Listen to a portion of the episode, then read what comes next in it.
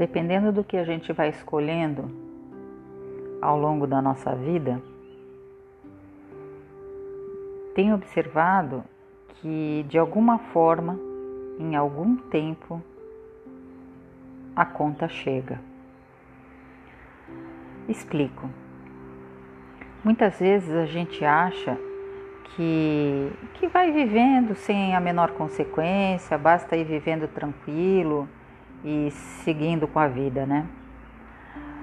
Mas à medida que o tempo vai passando e a gente vai ficando mais maduro, a gente começa a ver com clareza as consequências dos atos, atitudes que tivemos ao longo da vida. Caminhos que a gente escolhe e muitas vezes a gente, quando está escolhendo, não faz a menor ideia da onde vai dar.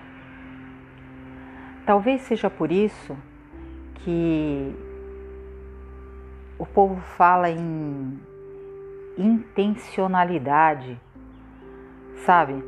Qual é a intenção de fazer determinada coisa?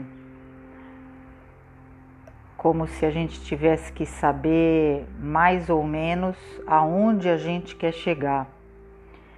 E realmente, talvez se lá atrás quando eu era bem jovem, eu tivesse um pouco de clareza a respeito de objetivos, como as pessoas dizem hoje, objetivo de médio e longo prazo, talvez eu tivesse mais clareza dos caminhos a escolher naquele momento em que eu estava fazendo a escolha. Porque quando a gente é jovem, a gente não tem muito compromisso com isso, né? A gente vai vivendo, vai curtindo, a vida é cor-de-rosa, é tudo muito bacana. É como se a gente tivesse, nossa, 10 mil vidas para serem vividas.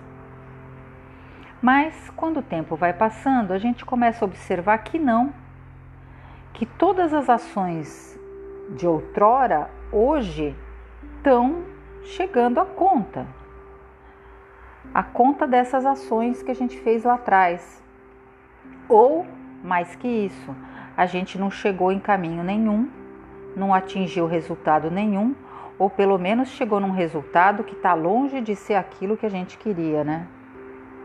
É interessante isso, interessante pensar sobre isso e pensar que, pelo menos a partir do momento que a gente se toca disso, que a gente saca que é assim, que a gente pode começar a fazer diferente e escolher coisas que talvez estejam mais de acordo com aquilo que a gente realmente dá valor nessa vida, né?